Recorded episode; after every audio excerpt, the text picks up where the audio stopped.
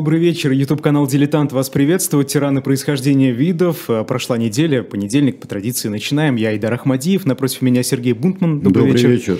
А, и сегодня у нас э, лидер национальной фашистской партии, премьер-министр Италии с 22 э, по 43 годы прошлого века Бенито Муссолини. Ну, мне кажется, многие ждали этого человека. Ну Известный да, он человек, у нас даже знают. был в трейлере в нашем, он да. один из первых фигурировал среди всевозможных тиранов. Мы сегодня введем несколько несколько понятий. А, ну, вспомним, а, что такое фашизм на самом деле. И э, вспомним, поймем, что такое корпоративное государство. Mm-hmm. Что это такое? И вот сразу я ловлю Айдара на э, некоторые, не, не в том дело, что неточности, а не, на одном нюансе. Он а, был сначала премьер-министр, а потом был глава правительства. Mm-hmm. Это очень большая разница. Это не просто штучки-мучки и разные термины, чтобы обозначить одно и то же понятие. Это очень важно.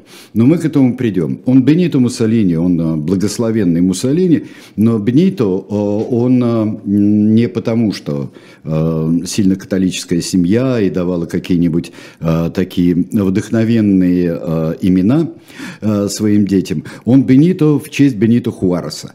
Это невероятно прогрессивный и, в общем-то, даже революционный до революции президент Мексики.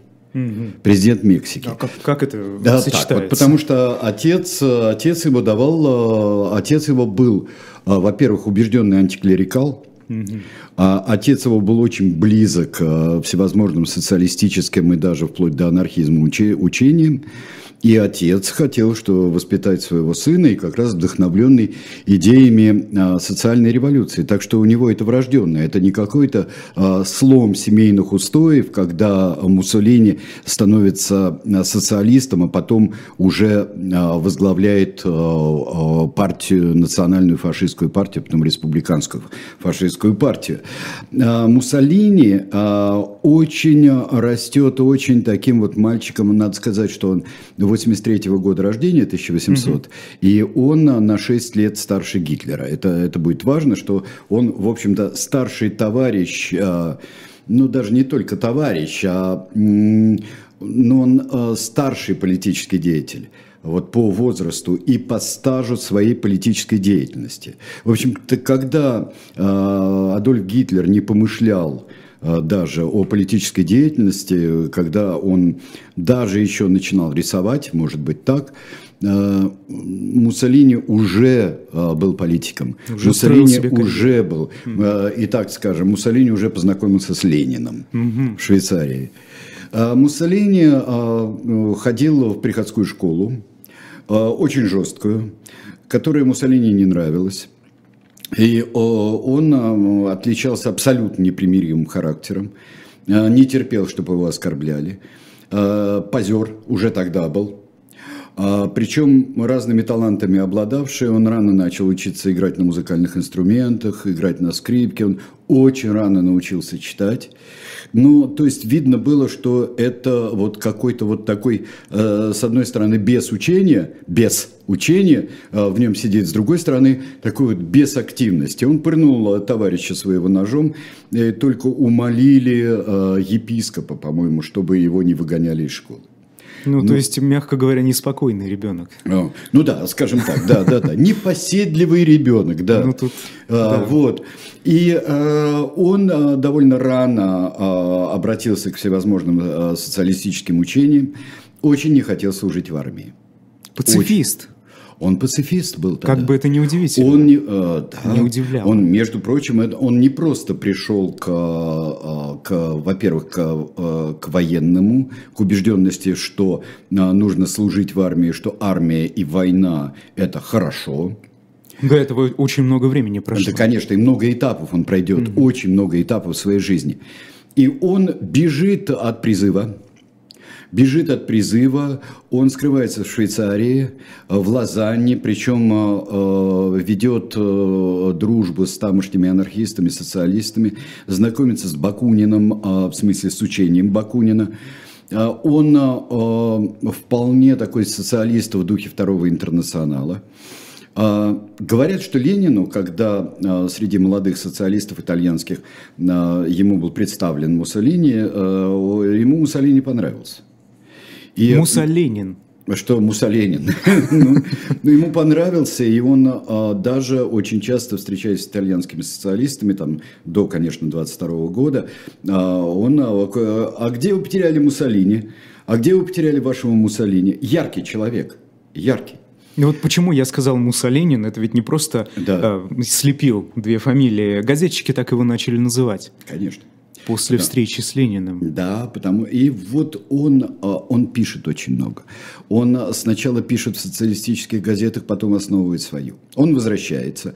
Его а, заочно осудили на год за уклонение от воинской службы. И он возвращается его э, арестовали в Лозанне, привели сюда, вот, и э, в Италии, вот давайте мы э, посмотрим сейчас его, вот у нас такой вот тюремная маленькая фотография. Вот разве похож он на горделивого такого Муссолини? Да нет, здесь он, совсем Он зажатый, а, такой вот в этом узком пиджачишке, который тогда был а, вполне носим а, среди а, молодых людей. Он даже похож, больше похож на а, знаменитого анархиста, печально знаменитого анархиста Лукени, а, который убил в 900 году, убил императрицу Елизавету Австрийскую, а, mm там же в, в Швейцарии, на берегу Женевского озера. Ну вот э, это человек упорный, э, не будем заниматься дешевой физиономистикой, а, а лучше вот поглядим. Он отсидев в тюрьме, от, а вот оправдав свое, э, как-то э, погасив свою судимость, и причем в честь рождения наследника престола принца Умберто, и он идет в армию добровольцем. Причем не куда-нибудь, а он идет в удивительные совершенно войска, которые называются Берсальеры. Берсальеры – это основанные в Савойе еще, когда э, Савойская династия э, была только у себя в Савойе, еще э, не была там прародительницей итальянских королей. Э, в первой половине XIX века легкие маневренные э, части, стрелки – стрелки. По образцу там венецианских еще времен республики, стрелков, наемников. Это легкие, легко перемещаются. Причем они в 80-е годы 19 века, барсальеры сядут на велосипеды первыми. Первый складной армейский итальянский велосипед – это велосипед Берсальеров. Берсальеры существуют до сих пор, они возродились в Итальянской республике. И очень интересно э, видеть эмблемы Берсальеров, когда они ходят по итальянским городам, патрулируют. Э, вот э, в связи с террористической опасностью всегда в Италии очень несколько лет как раз на каждом перекрестке стоят разные военные, и видеть настоящих живых берсальеров – это весьма интересно. Ну, он становится берсальером, он служит хорошо. Он, э, он спортсмен, он занимался фехтованием, он занимался много чем. Он а, обожал футбол, он обожал автомобили. Вообще у нас сейчас такой лихой парень. И если а, что-нибудь связано с, а, я бы сказал, а, если сравнивать э, с другими э, тоталитарными режимами, то режим Сталина, он больше похож не на Иосифа Виссарионовича, а Василия Иосифовича Сталина по своим нравам. Это ходок, это а, спортсмен, это человек, который не чурается никаких а, удовольствий в жизни. Он социалист, действительно, в социалистической партии он быстро выдвинулся. И э, уже к началу Первой мировой войны он э, видный деятель социалистического движения. Но потом он предает социалистов, и они предают его. Это с какой стороны посмотреть. Потому что э, социалистическая партия придерживается пацифистской позиции нейтралитета в Первой мировой войне. Э, Муссолини говорит, надо воевать с Германией. Надо идти. Зачем? Воевать с варварами. Как? Ага.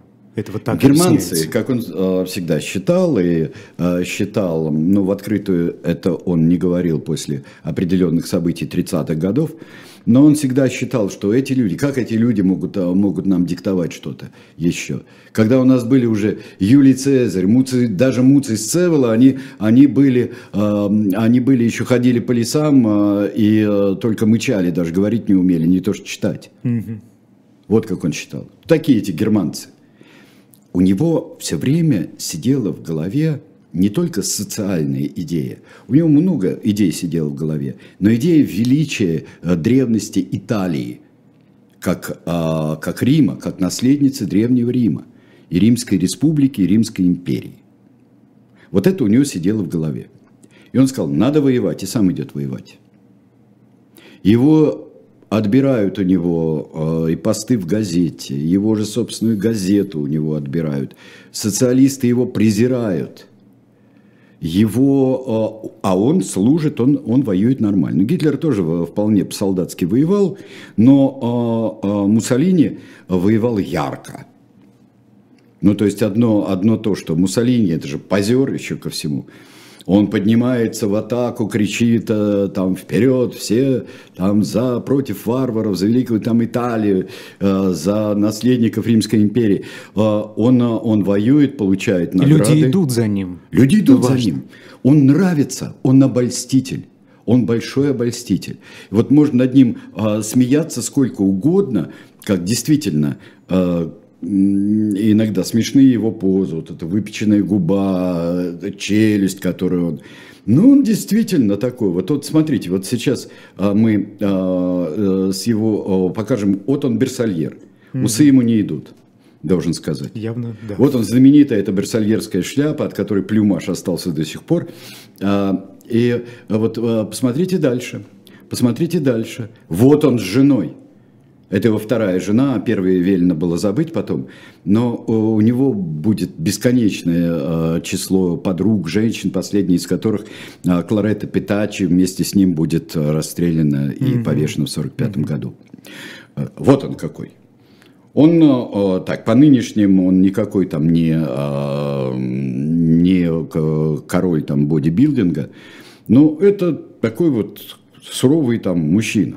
Когда была сделана эта фотография примерно? Ух, это какие-то, я думаю, что это 20-е годы, это самое начало 20-х годов. Ну, то есть он уже тогда это довольно это, известный да. человек. Да, он, конечно, да. Это все, может быть, самое начало 30-х. Но вот это он, известный человек, он вот такой вот, вот спортсмен.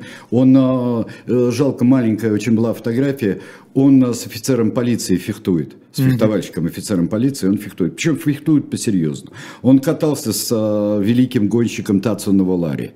Кстати, я да. почитал несколько научных э, статей касаемо О, Муссолини, так. и многие исследователи почему-то сравнивают э, биографию Гитлера и Муссолини. Говорят, что вот они прошли какой-то очень похожий путь, именно военная карьера. Я бы не сказал, что это он похож только в военной карьере. Угу. Во-первых, э, социалистические идеи и идеи марксистские у, были крепки у Муссолини. Муссолини раньше начал. Он прошел, я бы сказал, более долгий и, может быть, более логичный для его угу. всевозможных идей политический путь. Он прошел от социалистической партии, он прошел к партии национальной, потому что после войны, и во время уже даже войны, он был здорово ранен, он отлежал в госпитале, и он организует пучки организуют группы, пучки. Э, вот, э, вот это фашо, это идет, э, который и луч, и пучок, и, и, и группа при переносе, и кучка, и это идет от фасции. Вот если мы представляем себе ликторский пучок, да, это фасции, и э, ликторский топор. Угу. Вот, вот это, кстати говоря, герб Французской Республики еще ко всему. А, и вот этот пучок, который, пучок э, крепко связанный, пучок борцов. И вот эти фаши, эти группы он организует. И сразу после войны с места в карьер. Он, я бы сказал, он больше принадлежит к такому вот поколению, вышедших с переменой взглядов, вышедших после Первой мировой войны. В этом он с Гитлером а, может быть связан. А, Гитлер проходит более стремительный путь И э, сначала его выдвигают очень сильно. У него существует группа, э, группа людей. Да, у фашистов были свои идеологи, свои интеллектуалы были. Но Муссолини всегда был главный.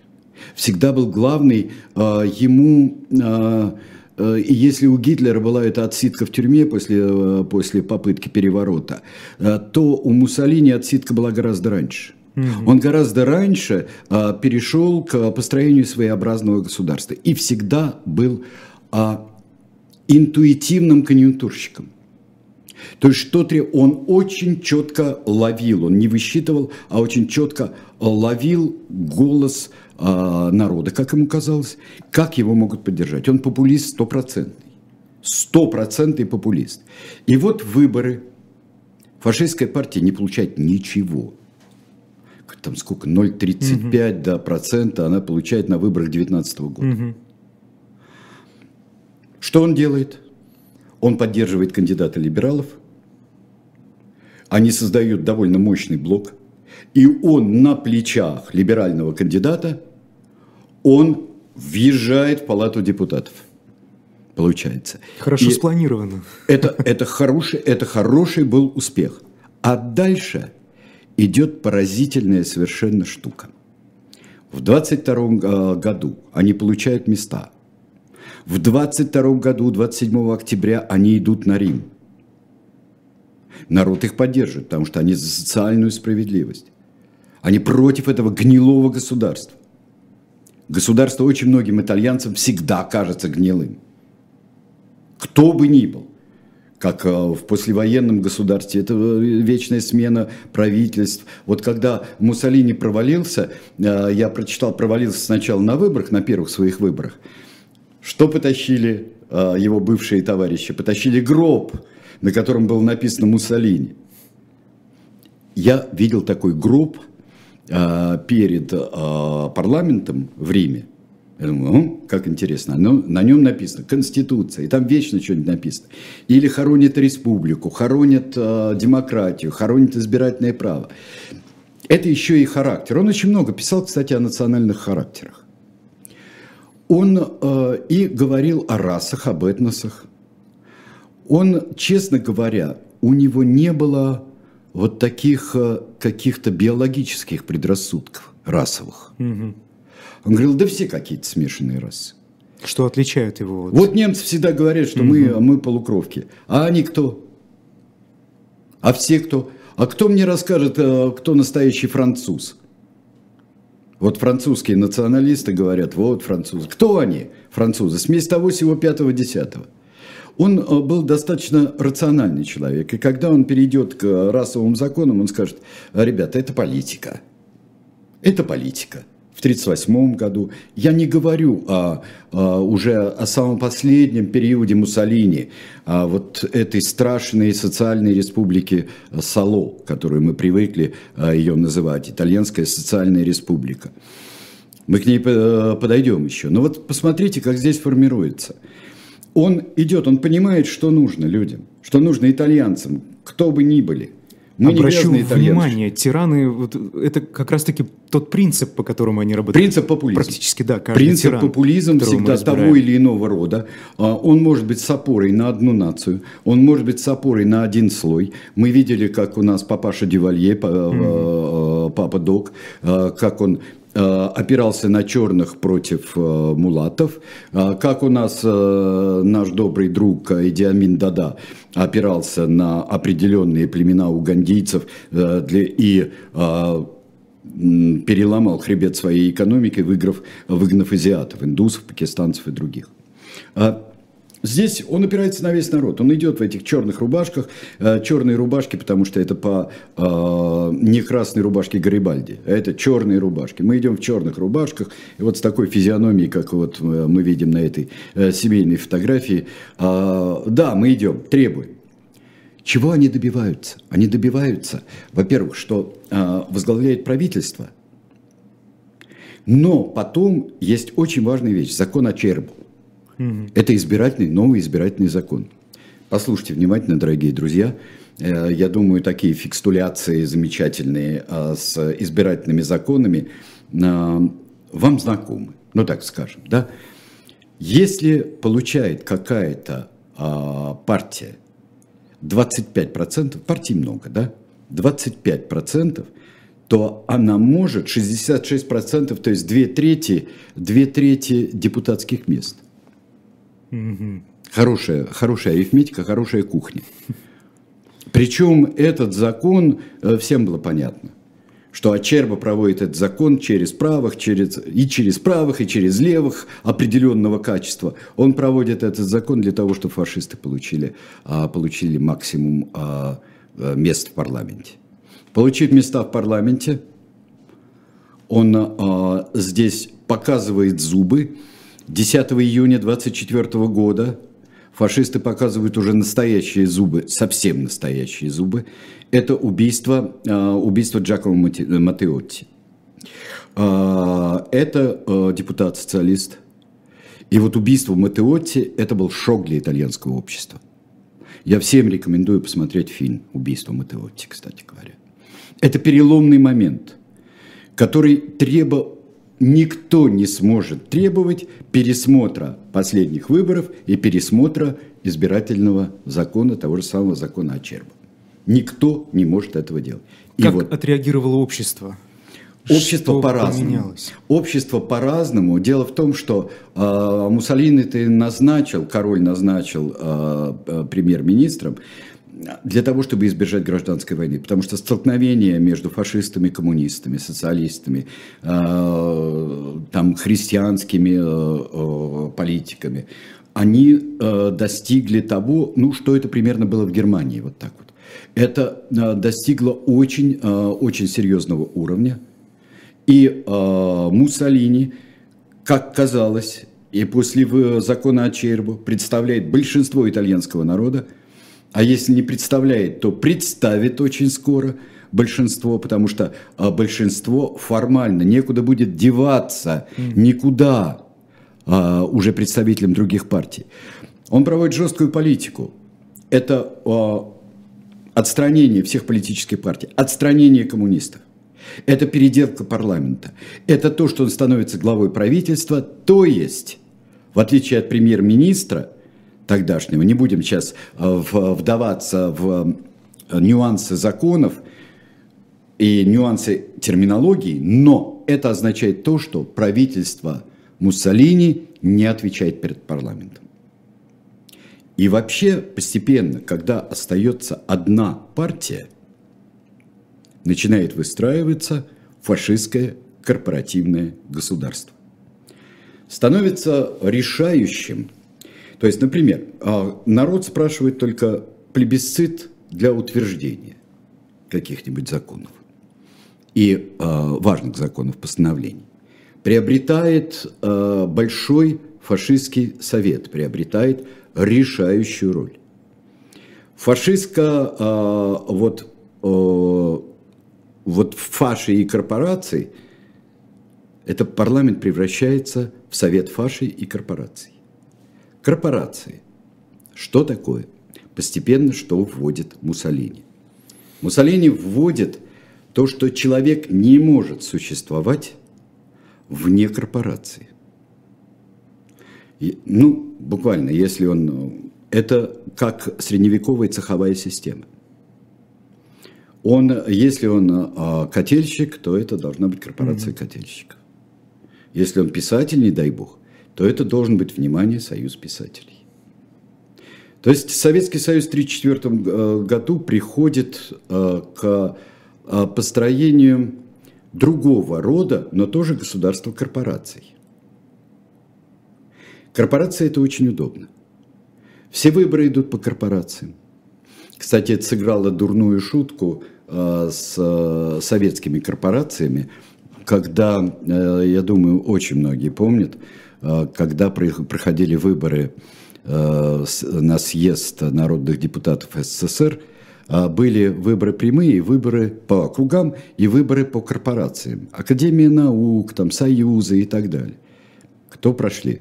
Прошли. И Сахаров прошел, и Ельцин прошел. Прошло очень много людей, которые сыграют ведущую роль потом при, на съезде народных депутатов, сыграют при преобразовании э, в перестройке в Советском Союзе, и потом уже, когда будут выборы российские, тоже это сыграет свою роль.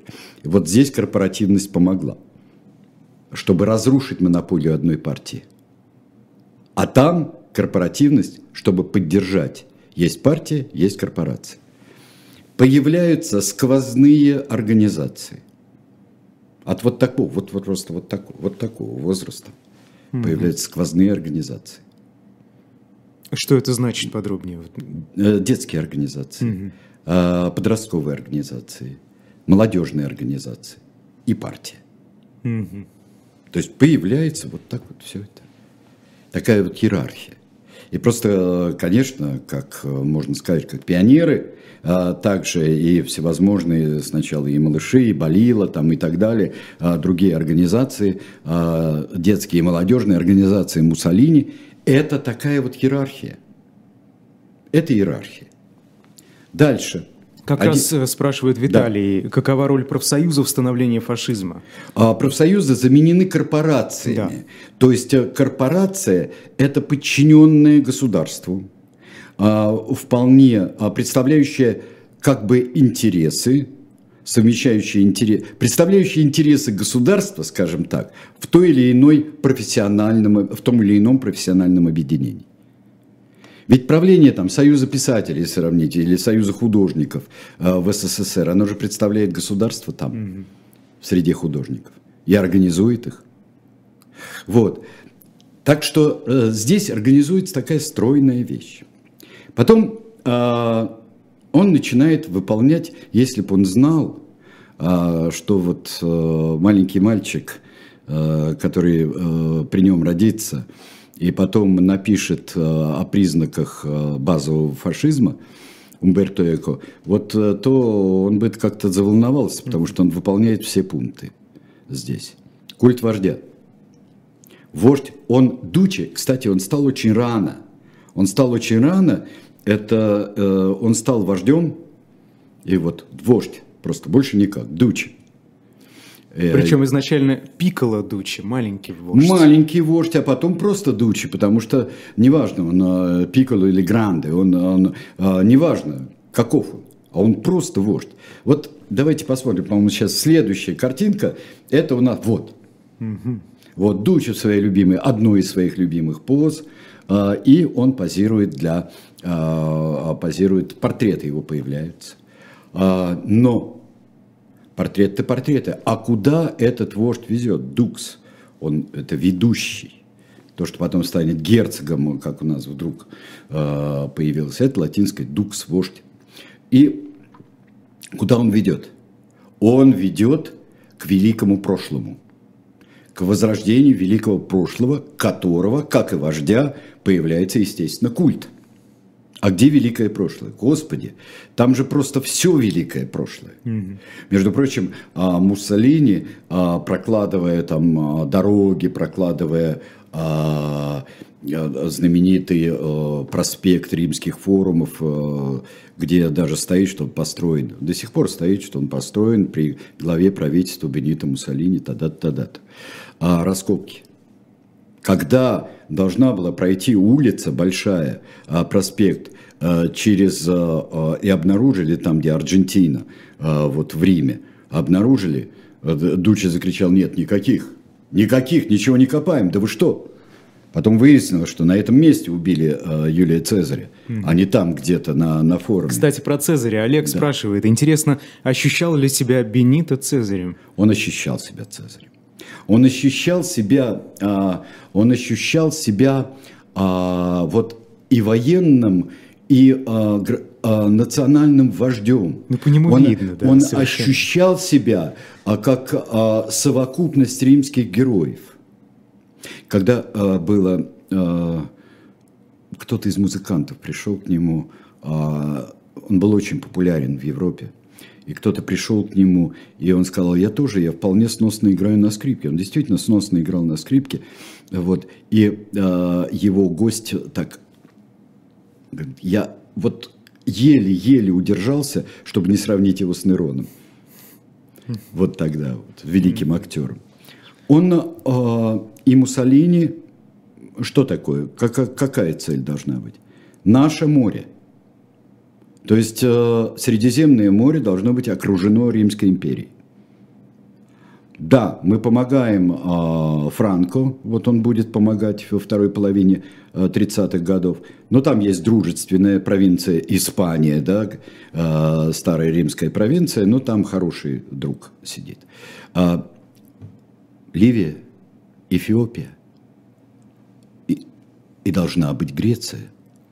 Он Албания, он завоевывает Албанию. И вот таким образом, но есть еще а, забота о соотечественниках за границей, которая приводит его к невероятному парадоксу.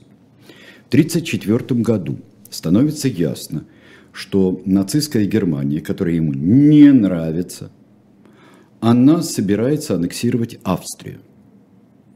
Угу. Уже собирается. Убит канцлер Дольфус. И Муссолини, что делает он кальпом, к перевалам подводит войска на север. Он готов вступить, э, вступиться за Австрию. Ему э, указывают потом путем, дальше следует э, фильм братьев э, Люмьер «Полит и поливальщик». Ему указывают на то, что он зря так не любит германских варваров. Кто указывает? германские варвары. Герман Геринг. Его приглашают. Он едет. Ему показывают все, его встречают потрясающе. Хотя этого итальяшку, который вообще итальяшки ничего не стоит, конечно, для арийцев, ему показывают все. Это 34-й. 34-й, 35-й, там идет год, там все становится а, Геринг приезжает и говорит, аннексия Австрии вопрос решенный. Нет, говорит Муссолини. Ну ладно, едем, смотрим. И вот его визиты туда, ему показывают невероятную формирующуюся военную машину, которая ему кажется невероятной. Ему показывают дальнобойную артиллерию, которая вот э, ведет по целям э, в Балтике, учения ведет. Ему показывают все. Ему показывают самолеты, ему показывают э, мощь и величие. И он приезжает домой потрясенный. Он понимает, что ему не тягаться. И еще тут же он же завоевывает Эфиопию, но это война, которая слишком много стоила. Ему и стоило престижа, хотя это съели, но стоило ему престижа. Это такие предсанкции – санкции, но достаточно такие легонькие еще были а, по отношению к итальянскому а, королевству. А, но он завоевал Эфиопию. И вот она империя. Почему становится а, Виктор Эммануил III, король Италии, становится императором. Императором Эфиопии, ну то есть империя хоть в каком-то виде, как mm-hmm. по образцу э, империя, когда королева Виктория становится императрицей Индии – и тогда империя. И вот она, империя римская, возрождается. Дело идет к войне. А 38 год, ну ладно, хорошо, вы аннексировали Австрию, ладно, договорились. А судетский кризис. Муссолини, будучи через э, традиционный Италии, традиционный э, союзник Франции. Э, кстати говоря, отметим себе, э, что в Первой мировой войне Италия воюет на стороне Антанты. И э, Муссолини становится просто гарантом Мюнхенского соглашения. У Гитлера невероятное презрение к гнилым демократиям, к этим трусам э, Чемберлену и Даладье. Муссолини их всех уговаривает и успокаивает, что на суде-то все кончится. Гитлер мне обещал. Мне, самому, Дучи. И какой же был удар для Дучи самолюбие его, когда Гитлер его обманул. И в 1939 году, в марте месяце, а, захватывает всю Чехословакию. События идут стремительно. Дуча не хочет воевать. Он Что выбирает... пацифистское в нем осталось? Он не понимает, кто выиграет. Э, гитлеровское преимущество германское было не очевидно в начале 1939 года. Гитлер был опасен, Германия была опасна, но это было не очевидно. Но он же был в 1934 или в 1935 году там и сам посмотрел. Но он же знал, какой есть потенциал у Британии, какой есть потенциал у Франции. То есть можно и сказать, что если Франция и Британия проснутся, сторону. и он советовал, он говорил, его не спрашивали совета, но он советовал. Он советовал, не надо начинать э, войну против Польши. Даже несмотря на э, договор о, о ненападении. Он тоже ведь не знал, что существует э, секретный протокол. Говорил, не надо начинать, сейчас вступит э, э, Англия и Франция, Британия, Франция, вступит в войну. Это будет конец. То есть, можно сказать, он имел доступ к телу, вот как сейчас принято говорить, Но Гитлеру. Он, он советует и всем, кто и а, уже Риббентропу, а до этого он с Нойратом а, очень тесно, и Гляцо Чиано, а, министр а, иностранных дел Италии, зять Муссолини, там все время проводит, а, проводит работу, постоянную челночную работу. Так что там постоянно идут связи, заключается стальной пакт. Стальной пакт заключается в начале 1939 года. И вот это «нет, не надо». Ему говорят, Франция и Великобритания, мы знаем, не вступят в войну. Это был главный расчет Гитлера, кстати говоря. Муссолини намекают, они не ставят. А лучше займись-ка, а, вот, например, Югославией. То есть политый поливальщик, обольщенный обольститель, его тем же самым приемом а Германия ему предлагает конкретные вещи. Ты хочешь быть империей? Будь ей. Вот тебе Северная Африка. Mm. Класс. Как заманчиво звучит. Да. Но Муссолини начинает войну с Грецией потом, по собственной инициативе. А что это так взбрело в голову? Для чего? Какая Римская империя без Греции? Ну, Айдар. Ну, то есть он был ну, уверен ну, в своих силах может вот быть? в таких условиях Римская начать империя. эту он войну. Же, он же а, знает историю а, Рима. Рим, Италия, потом Греция вот здесь должна быть своя, да? А, все, Югославии всякие вот э, какие-нибудь румынские даки, а, это все подвиги Септимия Севера, это а, не, ну, не сразу. Не приоритет, в общем. Случился облом. Дело в том, что греческая армия, это показывает качество итальянской армии, греческая армия отбила первые атаки Муссолини – выбила его и кусок Албании отхватила. Не получилось. Вот. Гитлер, как э, тот самый Дед Мороз, который расстроился, что мальчик не знает за пять минут до Нового года, не знает э, стишок, он говорит, ну вот опять. Пришлось э, э, вводить войска в Грецию. Это не последний раз, э, когда э, Муссолини не исполняет э, свои обязательства, просто не может – не может исполнить свои обязательства. Дальше это будет в Северной Африке. А, Муссолини кричит, когда а, в 1941 году, когда а, начинается война, я пошлю своих итальянских солдат, я пошлю на Восточный фронт Гитлеру. Не надо, говорит Гитлер. Вот займись Северной Африкой. Ведь это же путь к нефти. И когда итальянцев стали страшно бить в Северной Африке, вот тогда африканский корпус Ромели и высадился. И тогда стало очень и очень тяжело, но дальше шел Эли Ламейн, дальше э, шли победы э, союзников Северной Африки. Короче говоря, вот все эти э, вещи э, приводят э, к тому, что Италия чрезвычайно шаткий союзник – в этом стальном пакте. Можно младшим партнером Гитлера назвать Муссолини, спрашивают. Конечно, можно. Зритель, который не подписался, подписывайтесь, пожалуйста. Конечно, Имя можно назвать. А, у него было много младших партнеров, но а, Дуче – это он, это еще и обольщение Дучи, это такой еще и символ очень большой. Это бывший союзник Антанты, бывший противник Германии, Италии.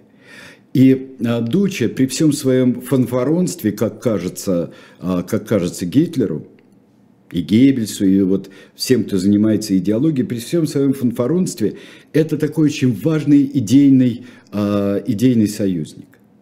Он как, как бы старший брат, но не путевый старший брат. Не совсем такой. Я младший брат э, вырос и э, стал богаче, суровее. И вот э, здесь еще есть один нюанс. В своей экономической и социальной э, политике э, и такого государственного руководства всей экономикой, всеми связями, э, что Э, в общем-то, привело к тому, что Италия э, залезла в долги в 30-е годы, а Дучи э, воюет с мафией. Страшно воюет с мафией. Он поручает своему наместнику Сицилии, получает покончить с мафией. И с мафией практически покончено во времена Муссолини. Здорово. Вообще-то. Да, Вполне, в принципе-то. Он э, абсолютно антиклерикал, но он укрепляет отношения с церковью политически. Укрепляет тем, что он э, э, говорит, все, мы уберем всех коммунистов, э, мы повесим везде, в каждой школе повесим распятие, все будет хорошо, и даже вам дадим э, государство Ватикан, э, которое будет отдельным, а мы будем охранять его интерес. 29 год. Ну так вот с мафией. А, с помощью мафии – идут на переговор с мафией американцы перед высадкой на Сицилии. Единственное условие мафии, э, анекдотическое условие, когда они с э, Лучано встречаются, который сидит в тюрьме э, в Америке, не называйте его Лаки. Лаки Лучано знаменитый. Не называйте его Лаки, это только там для... Это он обидится мафия помогает. Мафия организует вот, подпольное движение на Сицилии. И на Сицилии высаживаются союзники. Что он делает? А, да, идут репрессии. Вот если это корпоративное государство, идут репрессии и до войны, и во время войны. Есть российские законы, антиеврейские. Ну, так, отправляют в лагеря, пока немного – а, это нет, скажем так, научного пока до поры до времени, нет вот такого, простите, научного истребления евреев. Ему это не интересно, это только политика. Он так делает, чтобы показать, что вот у него тоже национальное государство вполне. И в 1938 году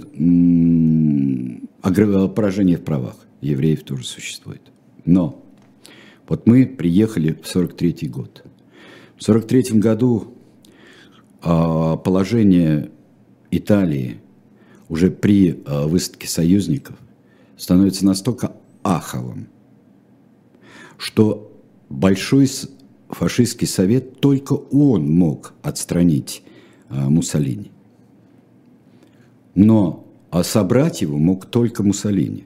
Вообще вот там вот было это чудесно. Как я люблю такие законы, потрясающие совершенно вещи. Ну, он все предусмотрел. Я заранее. обожаю такие законы. Но там а, ряд а, и его собственный зять, Галиат Чан, они, а, несколько фашистских лидеров, они настаивают. Причем там были а, квадрумвиры, а, это четыре а, руководителя похода на Рим там были. И а, плюс еще Галиат Сачиано, они настаивают на том, чтобы был собран совет, совет его отрешает, и э, король Виктор Эммануил его в отставку и в ссылку отправляет его. Маршал Бадолью становится главой правительства и э, капитулирует перед, э, перед э, союзниками. Тут вступает человек со шрамом в дело. Отто Скорцени. Великий э, спецназовец, э, шпион, человек – невероятной храбрости и невероятной отчаянной смелости, часто за гранью э, возможного. И они, э, пересмотрите, кстати говоря, это чудесная сцена в фильме, э, в фильме «Освобождение», когда на планерах при, прилетают а, за Муссолини и крадут Муссолини. Муссолини крадут, и его тут же Гитлер отправляет а, устраивать социальную республику. Уже под полным протекторатом немцев, и немцы оккупируют северную и э, центральную Италию. И начинается страшное. Начинается избиение, карательные отряды. Ну, существовали партизаны, при этом гораздо больше становится партизан сейчас. Когда чувствуют за спиной еще и союзников, которые на юге Италии высаживаются. А много партизан самого разного толка. Партизаны – это и христианские демократы, это и социалисты, это и коммунисты. Начинается, вырезают партизан, массовые казни по тысяче человек – не стесняются. Между прочим, генерал Вольф, э, нам известный по 17 мгновениям весны, генерал Вольф, э, он э, генерал СС, он руководит там операциями, генерал Вольф. И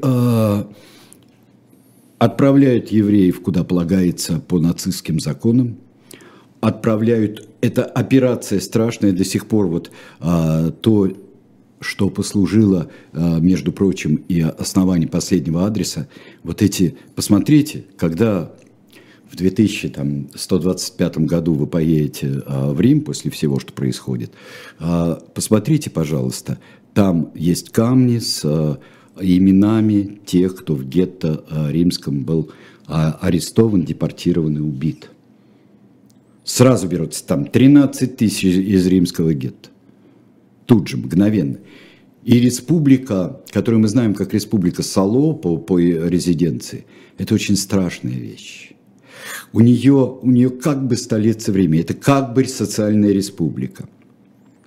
Республиканская фашистская теперь партия в оппозиции там, тем, кто предал Муссолини. А, Муссолини а, казнит предателей, в том числе Гриаца Чиану. А, Муссолини а, но на самом деле Муссолини в отчаянии. Это он не любит быть зависимым, но он зависим полностью. И вот это э, абсолютное человеческое разложение, конечно, Пьер Паоло Пазолини в самом страшном своем фильме «Сало» или «120 дней Содома» показывает. Не смотрите, если вы ничего не смотрели Пазолини, не смотрите этот фильм первым. Это слишком страшно и отвратительно. Война неминуемо кончается. Но проходит довольно много времени. Мы, не, мы с трудом себе представляем, читая историю, что вот от конца 43 -го года до весны 45 -го это уйма дней, уйма месяцев, уйма недель. За это происходит такое количество страшных вещей. Но мы, сейчас, сейчас мы с вами уже себе представляем, сколько может всего произойти э, буквально за недели, месяцы. И вот э, война ожесточается до такой степени, что никто никому гуманности не проявляет и не хочет проявлять.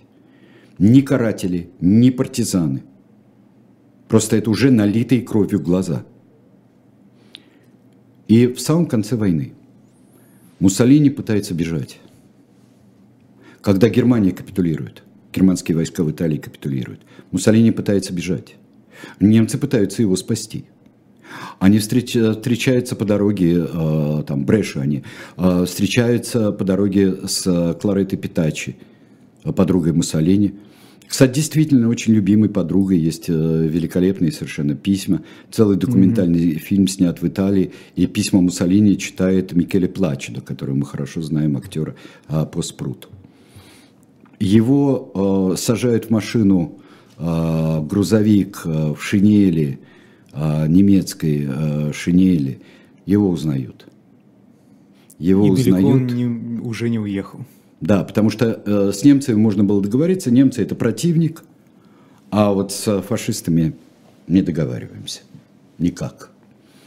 Их э, берут и 28 числа, э, 28 апреля это уже, его расстреляли – его, Кларету Питачи, еще на нескольких, вот давайте уже сейчас, мы сначала с Гитлером посмотрим, вот говорили младший, да, вот. Нет, ну это очень, очень мило все. Это милая э, фотография. Друзья, друзья друг друга ненавидят, как я не знаю кто. И последний, наверное, да, вот. Это э, их тела, вот этих пятерых э, казненных, причем на э, заправке, их в Милане, э, повесили вверх ногами. Война ожесточенная совершенно. Но это место очень важное. Э, это место казни итальянских партизан немцами. Это не просто так где-нибудь. Uh, ужасно, не буду вам показывать, сами посмотрите, если захотите. Это чудовищно изуродованная голова Муссолини, что породило всевозможные легенды, о которых я тоже не буду говорить, о спасении Муссолини, о том, что это была целая операция, а командир партизанского отряда в этот день не мог быть там, где он, ну и так далее. Ну, в общем, да. Дальше э, читайте теории заговоров всевозможные. Итак, Муссолини убит, Муссолини зарыт. Потом, через какое-то время, его похоронят в родной э, деревне, и там целый есть э, мавзолей Муссолини. В Италии не боятся э, то, что это будет место поклонения. Италия бурная э, страна. Италия э, и то, что, например, там продаются какие-то книжки о Муссолини, все время продаются они.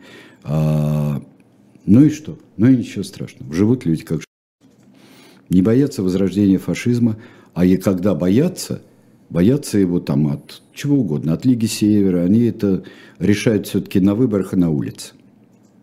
Что такое фашизм?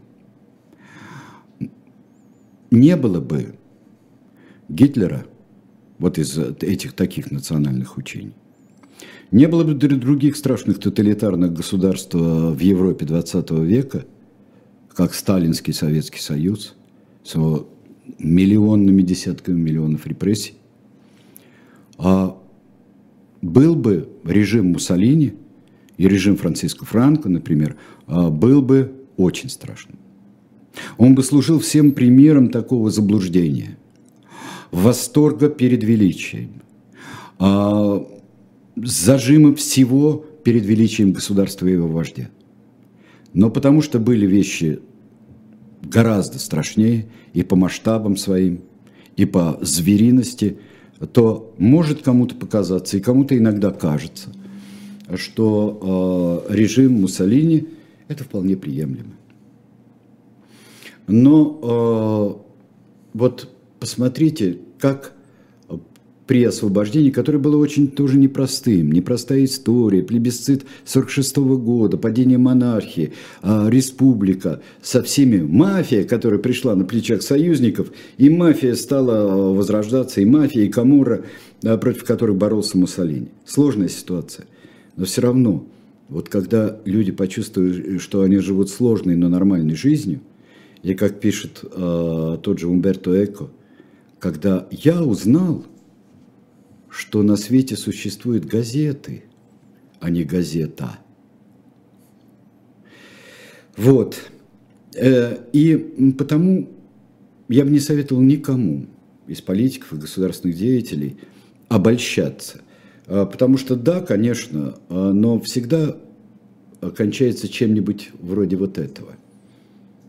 Или обгорелого трупа Гитлера, или висящего вверх ногами Муссолини со своими соратниками. Тут э, довольно много вопросов скопилось. Ну, давай, вот, давай например, попробуем однозна... А, на них за три минуты за эти ответить. А, Эфим э, пишет, эко и нацизм считает фашизмом, но они не похожи. Вот вы с этим согласны? Нет, э, эко не считает э, нацизм фашизмом.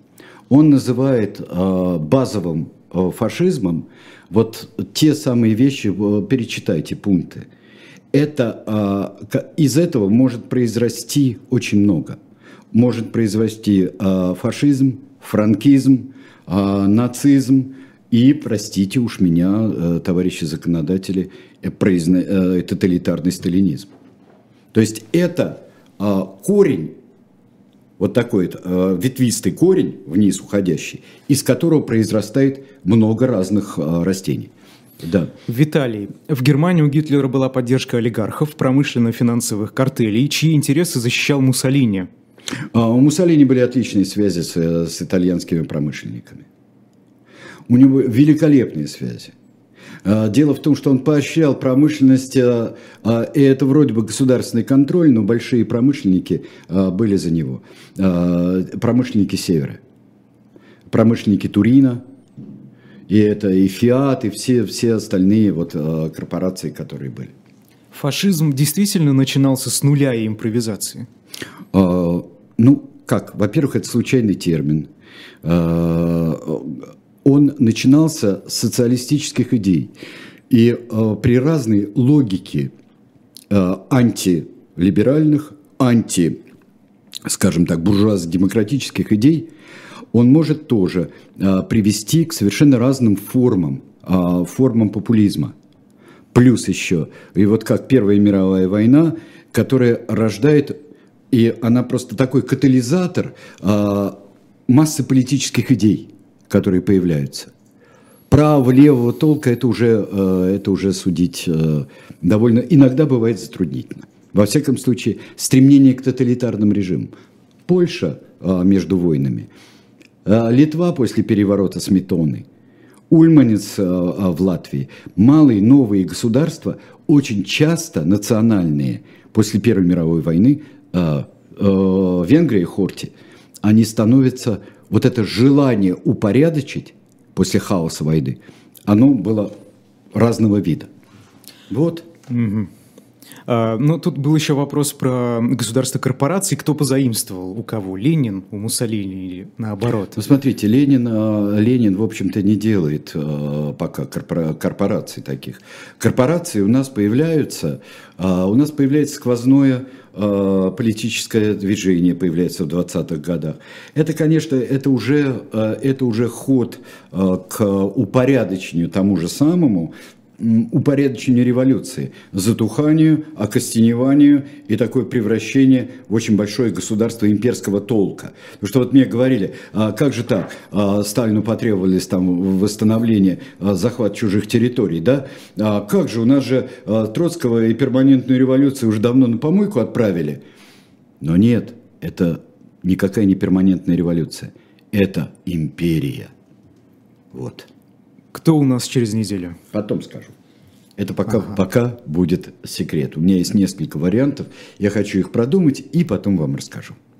Ну хорошо. Э, подождем понедельника в 19.05, э, буквально через пару минут, на YouTube-канале «Живой гвоздь» политолог Кирилл Рогов э, в программе «Особое мнение», ведущий Александр Плющев. В 9 часов политик Евгений Ройзман со Станиславом Крючковым в личном приеме традиционно.